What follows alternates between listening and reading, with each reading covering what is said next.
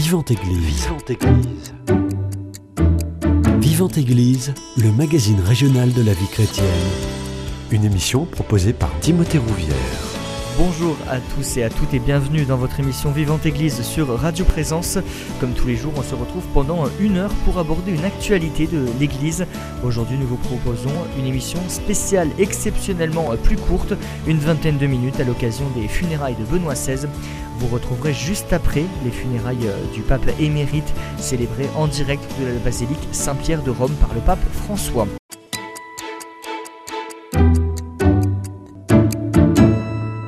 Et pour euh, parler de la figure de Benoît XVI, j'ai le plaisir d'être avec le père Bruno euh, Gauthier, prêtre du diocèse de Pamiers, professeur et vice-doyen de la faculté de théologie de l'Institut catholique de Toulouse. Bonjour mon père.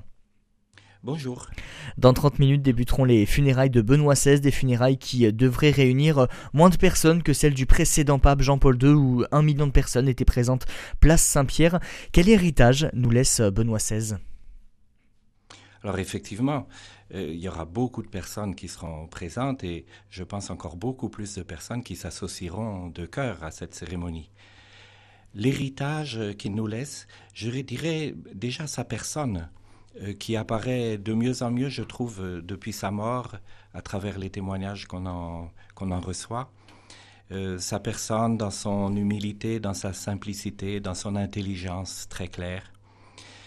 Et puis évidemment son œuvre théologique, hein, qui est une œuvre monumentale, une œuvre dense, qui est encore peu connue, peu connue même en Allemagne, dans la langue dans laquelle il a écrit, et peut-être encore moins euh, chez nous. Il a été encore assez peu traduit, donc c'est encore vraiment un patrimoine euh, à exploiter. Je dirais que pour moi, euh, ce qu'il nous laisse, c'est comme une invitation à aimer la théologie.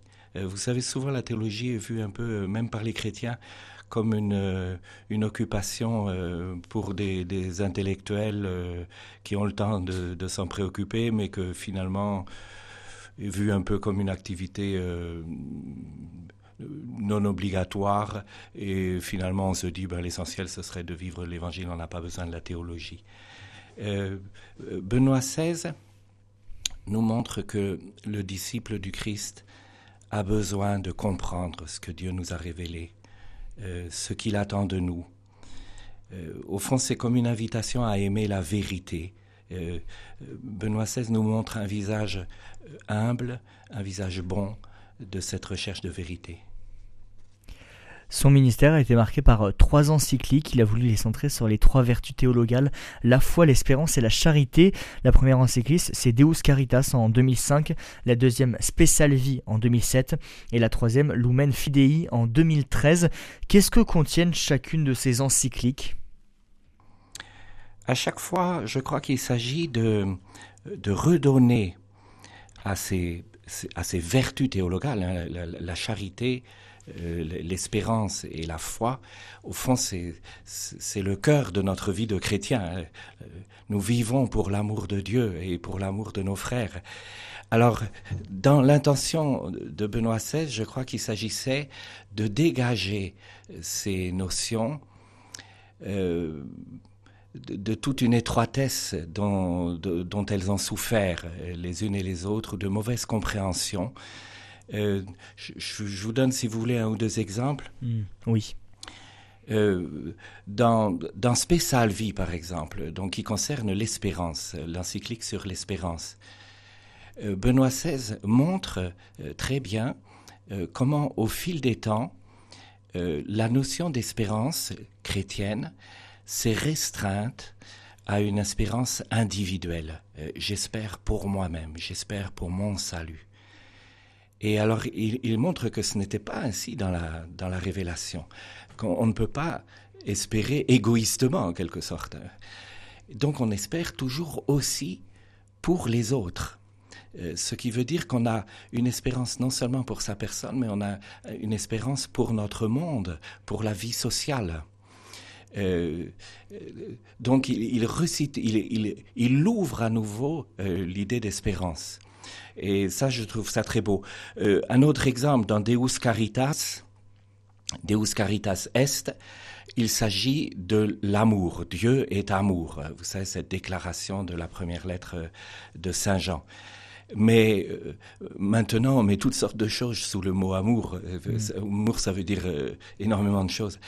Et euh, Ratzinger s'emploie à, préciser ce qui est le propre de l'amour chrétien. il montre qu'il y a au fond deux choses à distinguer dans l'amour. Il y a d'une part ce sentiment enivrant qui vient de notre cœur, qui est magnifique, mais qui peut facilement dévier et se laisser avilir, euh, qu'il nomme Eros. Et puis, d'autre part, il y a l'amour propre à Dieu, mais qui nous est donné, et alors qui peut s'emparer de l'éros, de la première forme, pour l'élever au souci de l'autre, à la recherche de son bien. Et alors le Nouveau Testament appelle cette forme d'amour l'appelle agapé, euh, ce que nous traduisons parfois par charité. Mais euh, souvent dans la vie courante, maintenant, charité, ça veut dire tout à fait autre chose. C'est compris comme une espèce de condescendance euh, qui fait l'aumône pour ne pas s'intéresser trop près à la misère de l'autre. Alors là encore, Ratzinger redonne le vrai sens de la charité. Il, revient aux sources et il redonne le vrai sens de la charité. Je trouve que c'est très fructueux. Hmm. Il y a aussi euh, une autre encyclique connue, une encyclique sociale, Caritas in Veritate. Qu'est-ce que euh, cette encyclique nous apprend de la pensée de Benoît XVI alors, euh, cette encyclique, oui, c'est un peu différent. c'est effectivement une encyclique sociale sur le développement humain intégral dans la charité et dans la vérité.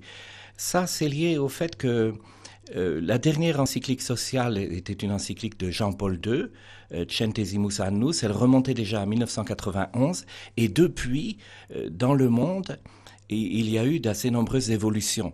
Euh, donc cette encyclique Caritas in Veritate est publiée en 2009. C'est une période de crise financière. Il y a une forte augmentation des inégalités. on ressent fortement la, la, mondialisation. La crise environnementale aussi se fait de plus en plus aiguë on souffre de plus en plus de la négation du droit à la liberté religieuse, donc il faut qu'il y ait une parole du pape euh, sur ce plan. Et je crois que ce que ça nous enseigne, alors il y a beaucoup de choses évidemment, mais euh, le pape dit, euh, dans ces grandes difficultés que connaît le monde, on doit reconnaître que le simple progrès économique et technologique ne suffit pas. Et là, il faut avoir le courage de se tourner vers Dieu. C'est Dieu qui est le vrai garant du développement de l'homme. Euh, l'homme a besoin de forces nouvelles qu'il trouvera auprès de Dieu. Il ne peut pas se contenter de, ses propres forces en se disant je vais tout arranger. Il a besoin bien d'un amour, caritas, c'est le, titre de, l'encyclique, d'un amour, mais d'un amour, je dirais d'un amour intelligent. Et, pas seulement cela, mais d'un amour éclairé par la foi, un amour justement dans la vérité, caritas in veritate. Autre ce quatre encycliques, quelles sont les autres grandes publications de Benoît XVI Alors, euh, il a publié assez peu de, livres hmm. euh, organisés, articulés, euh, parce qu'il n'en a pas eu le temps. Il a commencé une, carrière d'enseignant au cours de laquelle il avait l'intention certainement de rédiger un certain nombre de livres. Et puis, dès l'année 1977, il a été nommé évêque. Et évidemment, il n'a pas eu du tout le même, le même temps pour composer des livres complets. Alors, il y a quand même quelques livres. il y en a un qui est bien connu, c'est Jésus de Nazareth. Il l'a publié en tant que pape. Enfin, quand il était, quand il était pape, en tout cas. Euh, il y en a quand même quelques autres. Il y a un livre qui l'a fait connaître, qui a eu beaucoup de retentissement, qui en français s'appelle La foi chrétienne hier et aujourd'hui. Euh, en, allemand, c'est Introduction à la foi chrétienne. C'est un titre un peu plus modeste. Mais c'est un, très beau livre qui n'est pas très facile, mais qui peut bien servir d'introduction à sa pensée. Pour, pour une introduction très, très introductive, euh, on peut lire aussi son autobiographie. Euh, qui, est intitulé Ma vie. Euh, parce que dans, pour lui, la vie et la recherche théologique étaient intimement liées. Donc, quand il parle de sa vie, il parle aussi des questions auxquelles il s'est confronté. Et... Il a publié aussi un livre sur la mort et l'au-delà. c'est le titre qu'on lui a donné en français, La mort et l'au-delà. Il y a un livre aussi sur la liturgie, un livre plus récent, L'esprit de la liturgie. Et puis alors par ailleurs, il a beaucoup écrit, beaucoup euh, publié aussi, mais alors souvent ce sont des articles, des, des, des, écrits relativement courts, des articles, des conférences, des interventions, des homélies. Et alors les éditeurs, suivant les pays et les langues, ont regroupé ces, ces articles euh, à, à, la suite d'un titre euh, commun euh, pour, pour des publications. Alors ça, ça dépend évidemment des pays.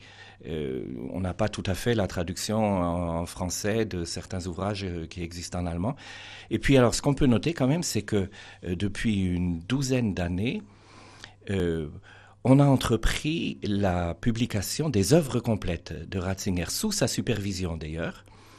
Euh, donc ça, c'est une entreprise euh, énorme. Ça prend euh, presque deux mètres sur des rayons d'étagère. C'est déjà largement publié en allemand. Euh, la traduction italienne est bien commencée et évidemment on espère qu'un jour elle, elle, elle, verra le jour aussi en France, en français.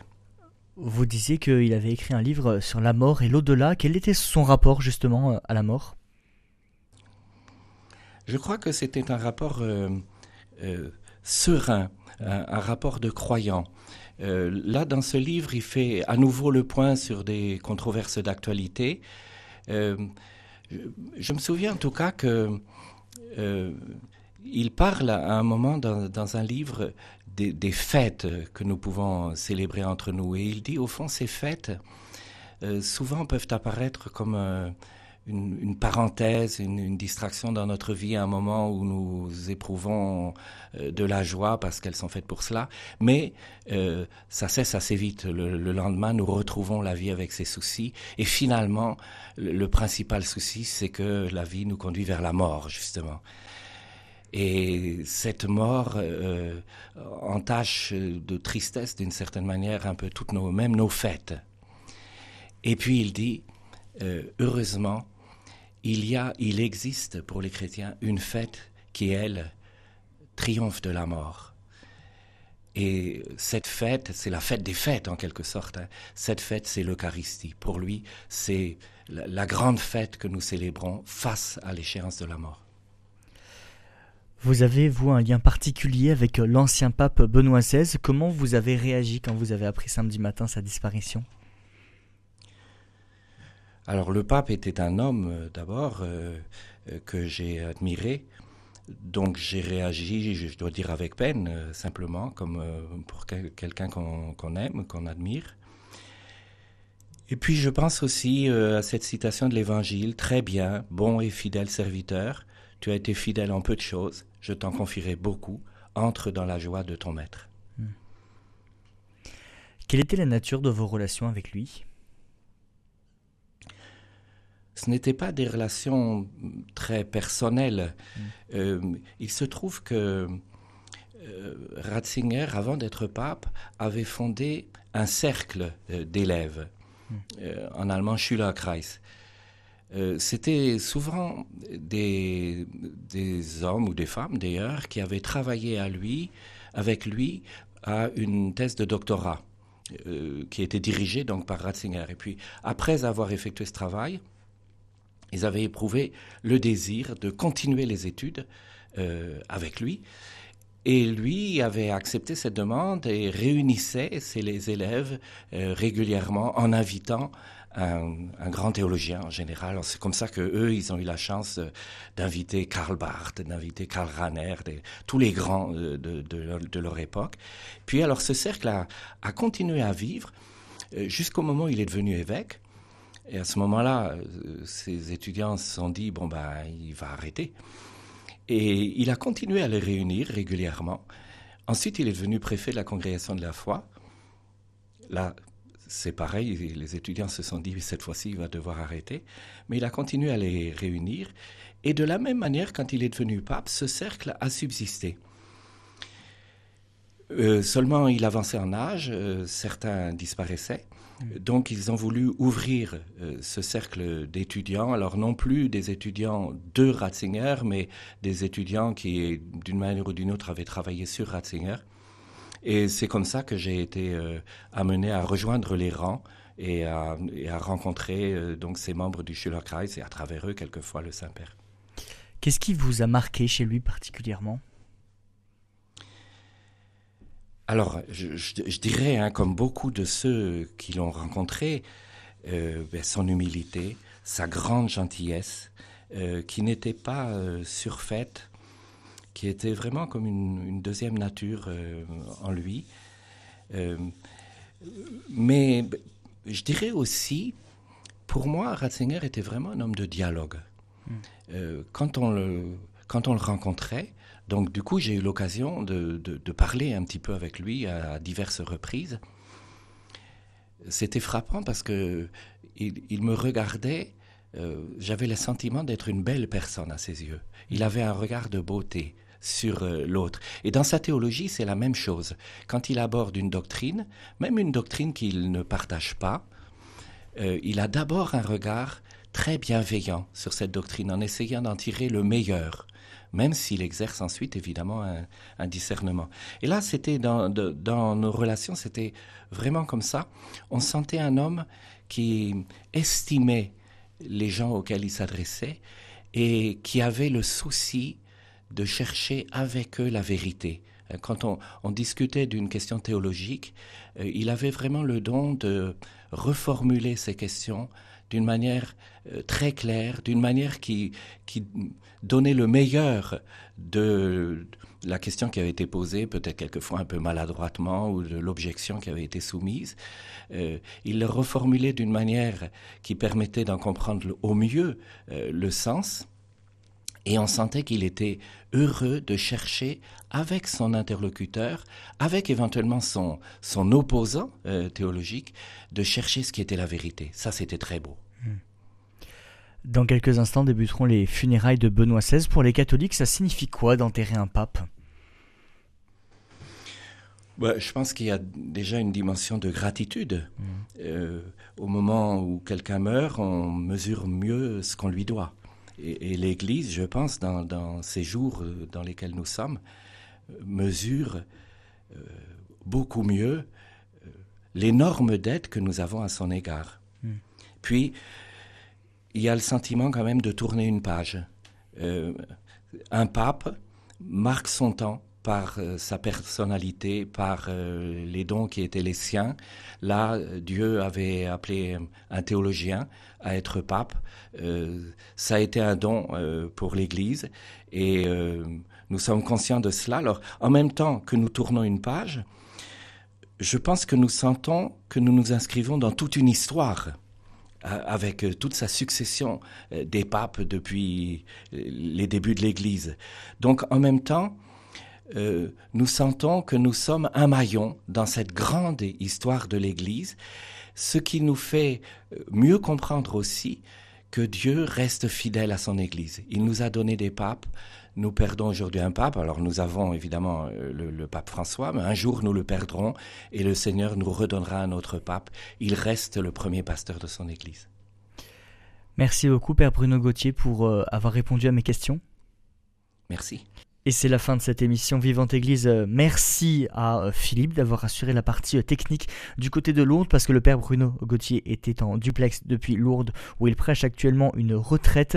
Merci aussi à vous, auditeurs, d'être fidèles à ce rendez-vous quotidien Vivante Église. Si vous voulez réécouter cette émission, elle est d'ores et déjà disponible sur notre site internet www.radioprésence.com ou en rediffusion ce soir à 21h. Tout de suite, vous retrouvez les funérailles de Benoît XVI en direct de la place Saint-Pierre de Rome. Cette émission est disponible sur CD. Commandez-la en téléphonant au 05 62 48 63 00 05 62 48 63 00 ou par mail à contact@radioprésence.com.